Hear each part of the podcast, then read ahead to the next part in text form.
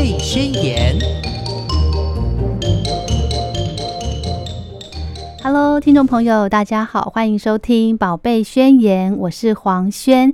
今天在节目中要来跟大家分享由小熊出版的两本书。第一本书的书名叫做《气候变迁拯救地球的故事》，那么第二本书呢，叫做《重力树》。一棵苹果树启发全世界的故事，这两本书呢都非常的有意义，那也很推荐给各位家长。很荣幸的，我们今天邀请到小熊出版的编辑韩良慧小姐到节目中，我们请良慧来跟大家聊一聊。Hello，良慧你好。Hello，大家好，我是小熊出版的良慧。嗯，今天是我们第二次碰面，对不对？上一次呢，去年也是呃聊这个。科普方面的书，对啊，对啊，所以你都是这方编辑这方面，对不对？嗯，我编辑蛮多，就是科普还有知识类的书籍，像是一些绘本或者是一些。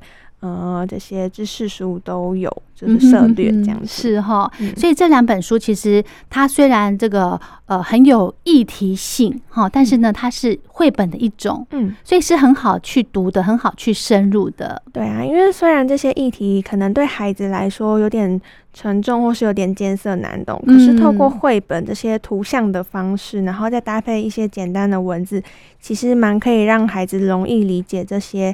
嗯，比较重的知识这样子，是的，是的。好，今天呢，我们就来透过节目跟大家分享这两本书哈。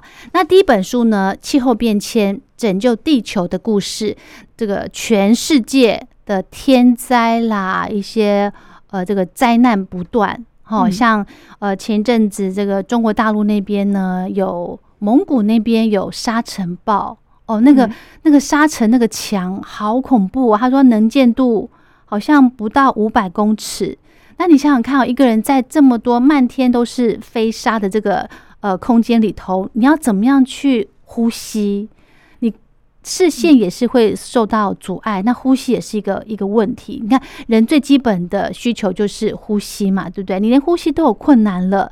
根据绿色和平东亚分部气候与能源专案主任呢，他说。虽然没有单一事件能够指出这个呃气候变迁是造成沙尘暴的原因，但是呢，沙尘暴就是中国大陆那个沙尘暴，在这几十年呢，在蒙古发生的频率已经增加了。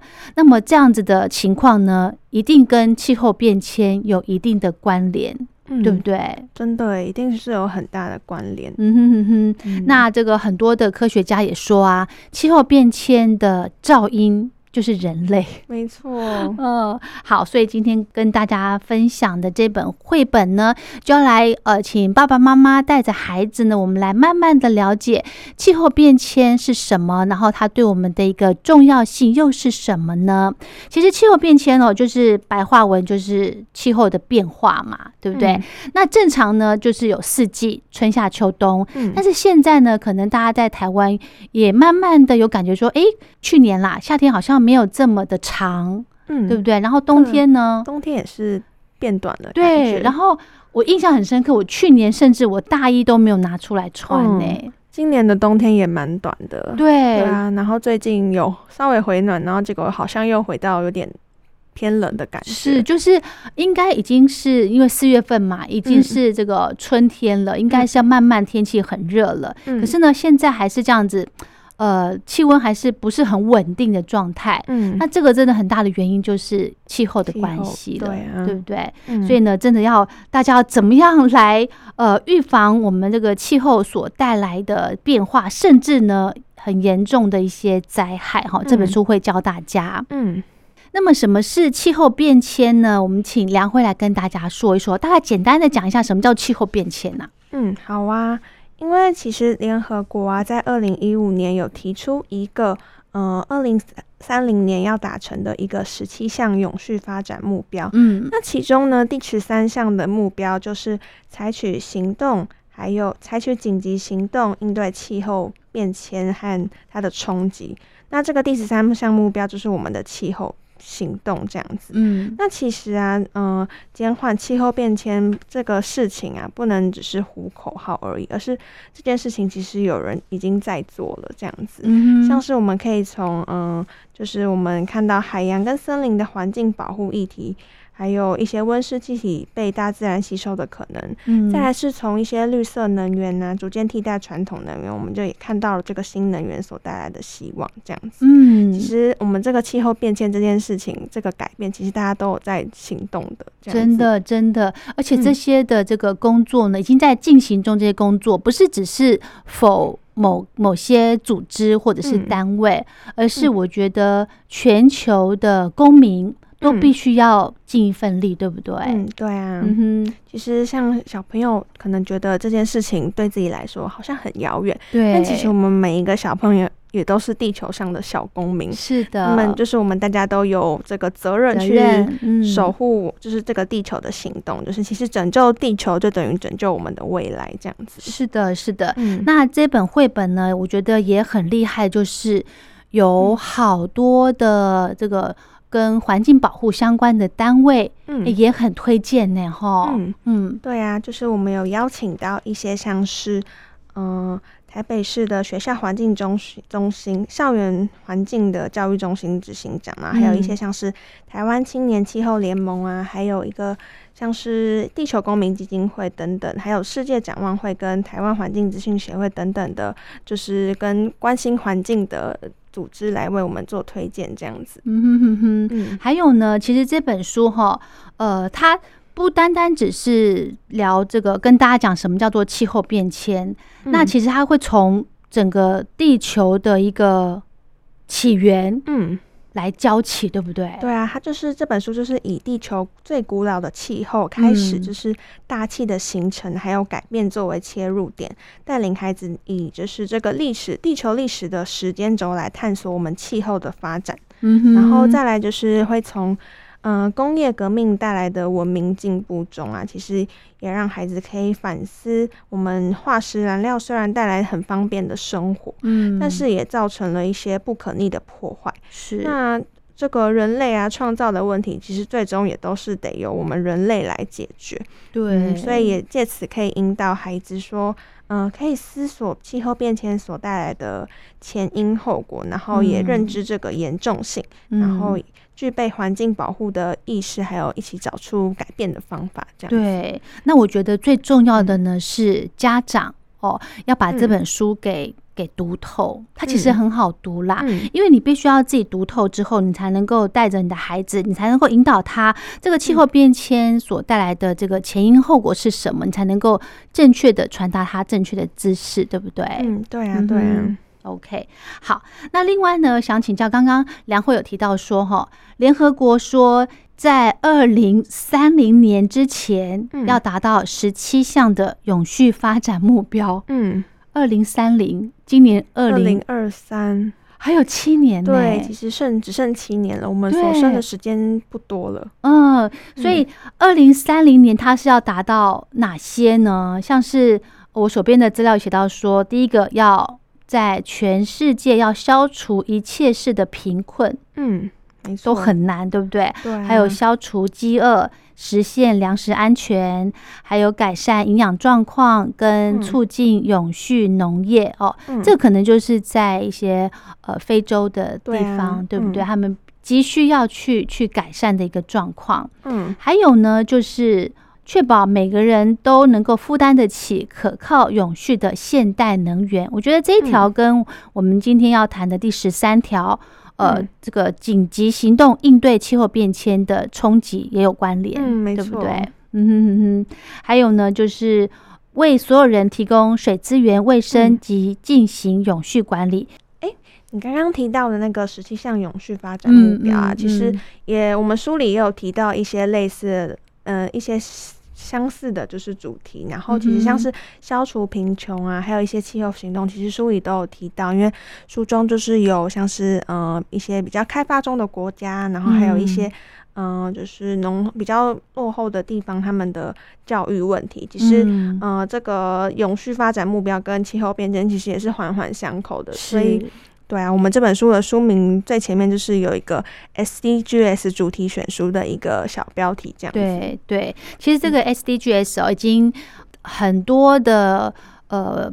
书籍啊都会去提到，所以这个真的是刻不容缓、非常重要的一个议题哈。真的，刚刚呢，我们提到这个水资源，不晓得梁慧记不记得，在二零二零年那个时候，大概三年前、两年前、三年前的时候，台湾呢没有台风。嗯，你有没有印象？好像有印象，就是明明应该到了可能七八月的时候，嗯，平常就是往年可能台风蛮频繁的，结果就是突然。台风就是都不来，然后就一直很热，然后没有下雨。对对对，有印象哈，就是台风是有生成，但是呢没有登陆。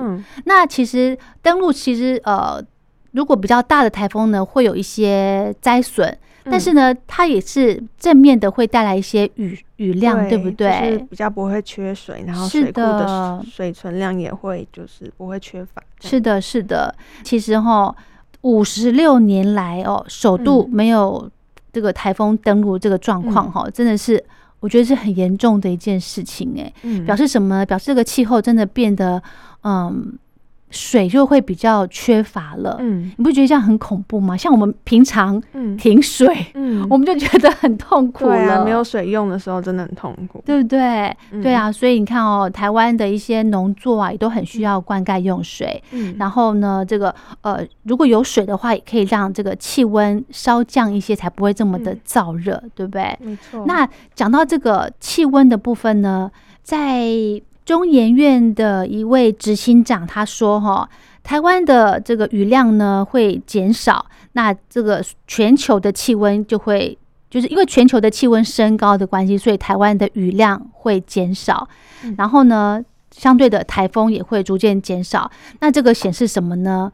呃，未来啦，可能登陆台湾的台风可能都会变少。嗯，然后干旱的情况就会越来越常见。嗯。”所以真的是是很很恐怖的一件事情，对不对？真的会影响到我们的生活。嗯，而且呢，联合国还有统计说，现在全球哦，大概有四分之一的人口，它是生活在没有水的地方。嗯。四分之一这么多，很多很难想象，对不对？所以呢，我们现在呃，如果就是各位爸爸妈妈有听到我们今天的广播，虽然我们现在用水都很方便，但是真的要想到说，每年呢还有一百四十万人哦是死于缺水，还有跟水污染相关的这些疾病。嗯，哦，所以真的要节约用水。那世界卫生组织呢也有警告说，哈，两年后。两年后哦，全球将会有一半的人口会生活在缺水的地区。刚刚说有四分之一，两年后就会有一半的人口是在缺水的地区，所以真的是 很吓人，对不对？对啊，那所以那个这个水资源呢是非常的珍贵的，嗯，好，所以那很多的国家呢，嗯，甚至呢没有一些。呃，立即的行动来应对，我觉得这是很很可怕的一件事情，对不对？嗯，好，那两位，我想请问一下，这本书你会花很多时间在编吗？嗯，这本书哦其实还花蛮多时间，因为它的议题其实蛮大的，对，然后里面也有一些资料是要去考证的，是的，然后还有包括就是想它的文案啊，我们都蛮用心的，嗯，像是我们也有找到嗯，台湾大学气候变迁还有永续发展学程的教授来为我们这本书做审定，是对，他也给我们蛮大的帮助。嗯然后至于这本书的封面呢，我想要跟大家聊一聊，就是我们可以在这本书的封面看到，哎。就是有天空啊，然后还有太阳跟云朵，然后再来就是下面是我们的地球家园。对，那其实我觉得绘者他很细细腻的画出，就是各种我们现在所面临的环境问题，像是哎，你可以看到上面有工厂啊，然后或是汽车。所排放的废气，对啊，像其实它就是象征着我们现在的空气污染，对。然后还有像是人类啊，就是滥垦伐木，造成我们森林消失的问题，这样子。对。然后还有这个北极熊，它站在浮冰上啊，然后冰越来越小，对，就是露出悲伤的表情，就是它的家园正在越来越小，其实也象征着全球暖化。然后还有人就是举牌，就是抗议示威，就是警告大家，哎，我们要重视地球的这个。等等的图像这样子，然后我们其实有搭配一个鲜明的黄色书腰跟红色的文案，其实就很像我们平常在路上看看到那个警告条的那个颜色，对啊，就是我们的文案就是写说，哎，从文明发展到气候危机，然后地球小公民必读的环境素养绘本，嗯，其实这本书真的非常适合每一个孩子。是的，是的。那呃，虽然呢是说，因为他这本书里面没有这个注音，所以它是否。小学了嘛，对不对？就是看懂。国字了，小学的孩子去读，但是呢，我觉得爸爸妈妈也可以陪着学龄前的幼儿来慢慢的了解一下。对啊，因为其实它的图像都还蛮鲜艳丰富的，就算他们看不懂字，也可以看到说，哎，这个动物它正在失去它的家园，或者是现在有什么森林大火，或是什么样的情况正在发生。没错，没错。还有呢，书里面有提到说，我们刚刚讲到梁慧有讲到说，呃，北极熊它所处的这个浮冰哦，慢慢的移。动慢慢的变小，对不对？那这样子的气候的变化下呢，真的有一些物种它会慢慢的消失，哎，嗯，就是真的会慢慢的灭绝，真的啊，常常看到一些新闻的照片上，北极熊变得很瘦，对，对啊，看起来就他们也没有食物吃，看起来很可怜。对，你看我们后面几代的孩子，可能以后如果再不重视这个气候变迁的话，这些物种消失之后，他们就根本只能从。资料上面去看过哦，原来这个叫做北极熊。嗯，哦，原来北极熊是那么胖的，对对，不是我们现在看到那么瘦瘦的、瘦弱的。没错，没错，没错。还有呢，我们刚刚有提到说水患呐，还有干旱的这个问题哈。嗯，那这个后面的衍生呢，就是如果真的后面越来越严重的话，必须呢，我们这些农夫哦，就要找那种适合干旱来生长的。种子，或者是适合水患生长的种子，或者是土地之类的，对不对？对啊，其实不只是动物要迁徙，就变成我们人类也要迁徙了。对，对啊，对，真的好。我其实没有看这本书，我不，我不会觉得气候变迁的一个严重程度、严重性，还有它的急迫性。嗯，对，真的要呃，从从小开始。嗯，真的。嗯，好。那书里面还有提到说，哈。大自然呢，其实是有助于减缓气候变迁的发生，嗯，特别是海洋跟森林的效果最为显著。为什么呢？哦，因为啊，其实像是海洋啊，就是他们在日照所及所及的那些海域，他们会有一些嗯很多小型的浮游植物，它可以吸收这个二氧化碳，然后利用这个气体来成长。是。那如果是在陆地上的话，这些温室气体可以被这个森林里的树木吸收，嗯然后这些树木可以把呃就是这个温室气体里面的碳。储存在自己身体里，存达几百年之久。但是如果我们没有去保护这个海洋跟森林啊，然后就是让海洋变暖，那这个海水它吸收这个呃温室气体的能力就会变得不如以往。然后如果像是树木的话，就是我们如果为了开垦土地，然后砍树，那这个树木被砍伐或焚烧，碳也会跟着飘回到空气之中。所以就是嗯，这个海洋跟森林嗯能够帮我们就是。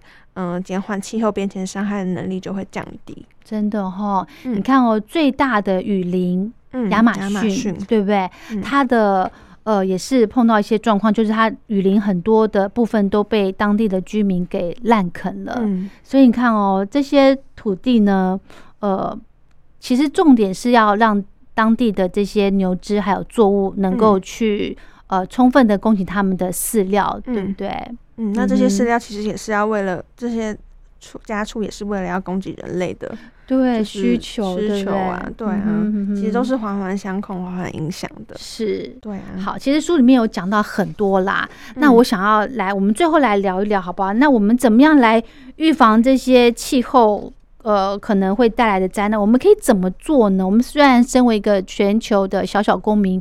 总得尽一份力，容易的力量，对不对？对啊，可以怎么做呢？其实我们自己可以，嗯，多搭乘交通大众交通运输工具，然后养减少对汽车的依赖，这样子。为什么要减少？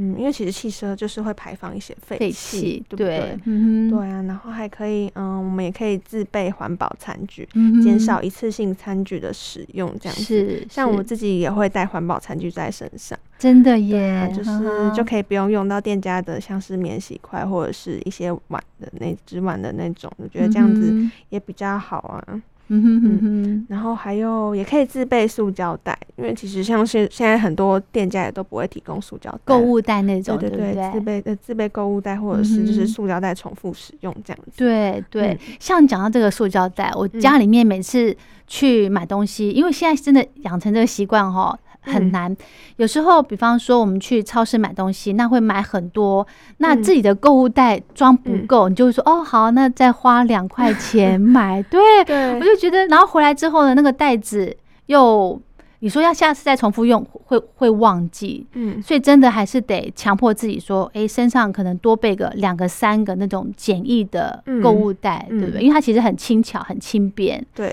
对啊，这是我觉得这是一个呃很容易入手的一个嗯节约能源的方法。嗯真哦的。然后还有啊，嗯、你有没有听过植物肉这个东西？哦，有，嗯我刚好才跟同事在聊这个、嗯哎、我虽然没有吃过，但是我觉得它很特别。嗯它不是因为你看哦，植物肉这三个字，就以为它是植物做的，嗯，好像不是，对不对？对啊，不是，它就是不含，比如说我们可能牛肉或者猪肉，就是不含这些动物的肉，对它是用一些呃蛋白质或是有蛋白质的豆类去做的。嗯因为嗯，我有吃过、欸，好吃吗？它的味道吃起来，它的口感吃起来跟真的肉很很像，但它可能就是有一个蛋白质豆类的味道，我觉得也嗯不错。就是嗯你吃这个肉真的可以去帮助，真的可以帮助我们的呃嗯哼环境，我觉得这个是好事，这样子是哈。对啊。那现在其实，在台湾也很普遍了，吃这个。其实像是便利商店一些食物，或者是一些咖啡厅的，嗯嗯、就是植物肉餐汉堡，对其实也是还蛮普及的。我觉得大家可以透过吃植物肉，也可以为环境尽一份心力，这样对，也是可以满足那个喜欢吃肉肉的的对口腹之欲。对啊，OK。今天邀请到小熊出版的编辑韩良慧小姐到节目中来跟大家分享两本书。第一本书的书名叫做《气候变迁：拯救地球的故事》，那么第二本书叫做《重力树》。我们刚刚讲到那个气候变迁这一本哦，那刚好呢，四月二十二号就是世界地球日哦。嗯，那在台湾呢，我们的环保署呢，也在四月二十二号就成立了一个叫做气候变迁局。哦，嗯。所以呢，也就是说，现在的政府已经非常非常的重视这个气候变迁的议题了，所以呢，要成立这个局来加速这个气候法的执法的推动，还有规划一些呃碳费的征收啊之类的。嗯，对，真的，这个嗯。气候变迁的议题的的确是，就是我们大家必须要一起呃急迫的去做出这个行动，这样是的，是的，是的。好，嗯那其实这本书呢，我真的觉得很感动，就是呃，很多的老师啊，或者是校长，还有一些呃，甚至我们的这个气象达人。嗯哦，也都有推荐这本书，对不对？嗯对啊，其实我们也有找到像是张荣发基金会，他们也嗯就是为这本书，嗯嗯、就是捐给全校的小学、全国小学的图书馆。真的，嗯，真的，所以就是其实，在图小学的图书馆也看到这本书的身影。哇，哎，好嗯感动哦。对啊，他们也觉得嗯这是一本很好的书，也是每个小朋友必读的。对。那这本书呢，其实已经上架很久了嘛，对不对？嗯，二月底上市的。OK，嗯，好，所以这个呃，爸爸妈妈呢，可以到各大的书店。哦，嗯都可以去看到这本书，书名叫做《气候变迁：拯救地球的故事》。那么接下来呢，我们来聊第二本书，叫做《重力树》。这本书呢很特别，很特别。书里面呢提到说，有三颗苹果影响全球。呃，不晓得大家知不知道？梁梁慧来跟大家说，哪三颗苹果影响全球？嗯，我们这边有三颗苹果影响了全世界，除了一个很久很久以前亚当夏娃的苹果，嗯，然后再来就是现代呢是贾伯斯的科这个科技的这个苹果。手机，对，手机 苹果手机的苹果，嗯，然后那再来另外一个呢就是启发牛顿提出万有引力。引力定律的苹果，嗯，对啊，所以这本书《重力树》呢，它就是讲说，哎，一棵苹果树它怎么样启发全世界的一个故事，对不对？嗯，它大概的故事内容是什么呢？嗯，这个故事它是从一个呃苹果树的小种子开始讲起，嗯，那这个苹果树呢，它看起来其实非常的普通，嗯，但其实它，嗯，这个苹果树它在成长茁壮之后。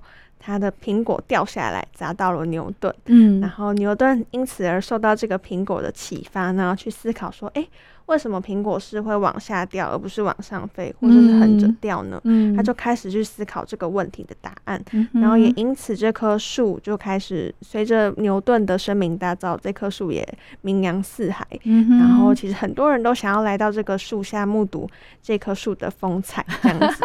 然后书里也有提到说，哎。就算这个牛顿过世之后，这个树也还是持续着，嗯，只是启发着后面后世的人。是对啊，像是爱因斯坦呐，还有史蒂芬霍金，也都曾经来到这棵树下，得到科学的启发。这样子，嗯，好，其实哦，这是，诶，书里面是是是这样子说的啦。但是呢，它最重要就是。启发的这个关键字，嗯，对啊，其实这本书的主轴就是想要传达，就是我们虽然如苹果树的种子渺小，其实但却蕴藏着改变世界的潜力。嗯哼哼哼，其实这本也算是科普类的书，对不对？嗯，算是科普类的书籍，但其实我觉得它。呃，算是一个跨领域的题材，哦因为它结合了就是科学史跟生命教育的主题。嗯哼，其实也呼应就是一零八课纲自然科学领域的核心素养，可以认识就是牛顿万有引力定律的元气。嗯，然后也可以从苹果树的兴衰去连接生命教养的议题，培养孩子思辨人生价值的能力。这样子，其实可以说是一个嗯科学跟历史人文的跨领域绘本。这样子，嗯哼，你看哦，刚。刚刚梁慧讲到了这个牛顿，嗯，然后还有这个贾伯斯，嗯，还有霍金跟爱因斯坦，对，就这三位科学家，对不对？牛顿、爱因斯坦跟霍金，嗯，他们三位都是在不同的这个世纪，对不对？但是呢，却跨越了时空。然后呢，在这个苹果树下得到了启发，不同的启发，嗯，对不对？然后也为科学界带来很大的贡献，真的，真的，真的。所以这本呢，绝对是呃，可以提供给亲子非常棒的一本科学跟历史人文的跨领域绘本，对不对？哈，对啊，嗯哼哼。好，那梁辉，我觉得这本《重力树》这本书，哈，嗯，应该也是编起来很困难吧？嗯，其实还好，因为我觉得这本书的故事当初蛮吸引我的。嗯，因为这本书的作者他是安娜克劳利瑞丁，是他是一名受过艾美奖肯定的记者。嗯，然后他平常很喜欢去呃探寻周遭的一些历史还有英雄故事，所以也让他在创作这本绘本的时候写得非常开心。嗯，然后他也很擅长调查一些不为人知的小故事。然后用不一样的视角说故事，那其实我觉得也在这本书看到这个作者的他。呃的用心，因为他用他出色的笔触，将这个科学跟历史的完美的融合。对，其实也道出这个苹果树所带给读者的生命教育议题。然后他细腻的描述从种子到萌芽长大，还有历经摧残最后重生的过程。其实也搭配嗯这个绘者优美写实的画风，把这个文字融入图画中，然后也透过就是诉说我们这个微小事物是怎么样改变世界的故事。也为孩子带来这本视角非常独特的绘本，这样子就是把这三位科学家都因为这棵树而串在一起，这样子。然后其实你也不用担心说，哎，我们这三位科学家只是带过，然后好像不是很认识，对的感觉。但其实没有关系，我们在书末的就是最后面，嗯，有这个，嗯，除了有重力树的文字介绍，就有告诉你，哎，这个重力树现在在哪里，还有它的。呃，一些经历，然后还有牛，像是牛顿，还有爱因斯坦跟霍金他们三个三位科学家的，就是嗯，他们的生平介绍，对，然后再来后面还有一个牛顿的生平年表，其实也都是蛮。可以就是让嗯孩子在读完这本书的时候呢，能够嗯搭配这些相关资讯，然后可以更加了解。了解这个历史传奇人物的背景，真的真的，所以我们这个牛顿啦、爱因斯坦还有霍金，他们大概在小学就会学到了，对不对？嗯，可能是。呃，大概几年级就会就会接触到了哈，物理课五六年级之后的五五六年级到国中之后的物理课，好好好好好好，对啊，OK。所以如果从呃小一、小二那时候可开始看看这本重力数的书，大概就会对这三位科学家有印象。对对对，其实也蛮建议，就是嗯，家长在跟小小孩阅读的时候，小小孩可能嗯在那个年年龄层可能不会。认识这些科学家，但是可以先不要告诉他这些科学家是谁，而是让先透过这个故事去了解，然后有印象。印象对啊，其实，在日后他们的学习上也是很有帮助的。是的，是的，是的。刚刚呢，梁辉有提到说，这棵树，重力树，其实就苹果树啦，哈，它还在。嗯，对，它还在。它其实。还健在着，虽然他现在，呃，他原本几年了，好几好几百年了，三百多年了，对，三四百年了，对啊。其实那棵重力树，它虽然它长了树瘤，然后它的树身扭曲了，但需要一点点支撑，但其实它还活得好好的，它还活在就是英格兰的。乌尔索普庄园外，就是牛顿的儿时故居，其实都还健在。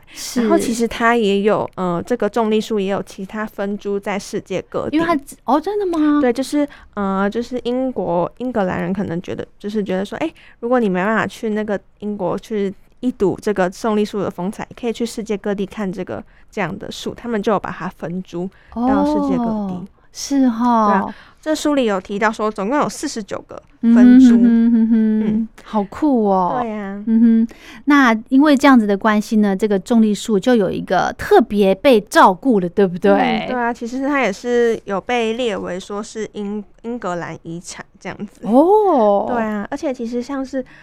嗯，有一点是令我还蛮惊讶的，就是在编辑的过程，我发现，哎，我们那时候，我们居然在书中看到英国女王的身影，就是我们那时候翻书的时候，就看到这一页中，哎，居然有一看就知道这是英国女王的图画，是，其实自己是还蛮。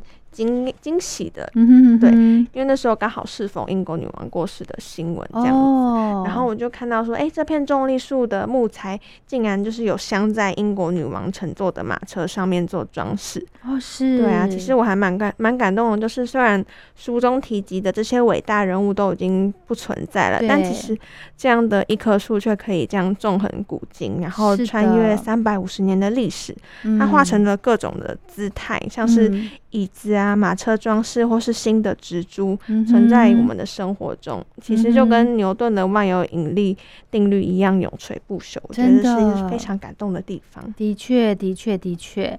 好，其实这棵重力树不是一直都好好的长在那儿，对不对？它曾经也有，就是历经被暴风雨给吹断，然后看起来就是。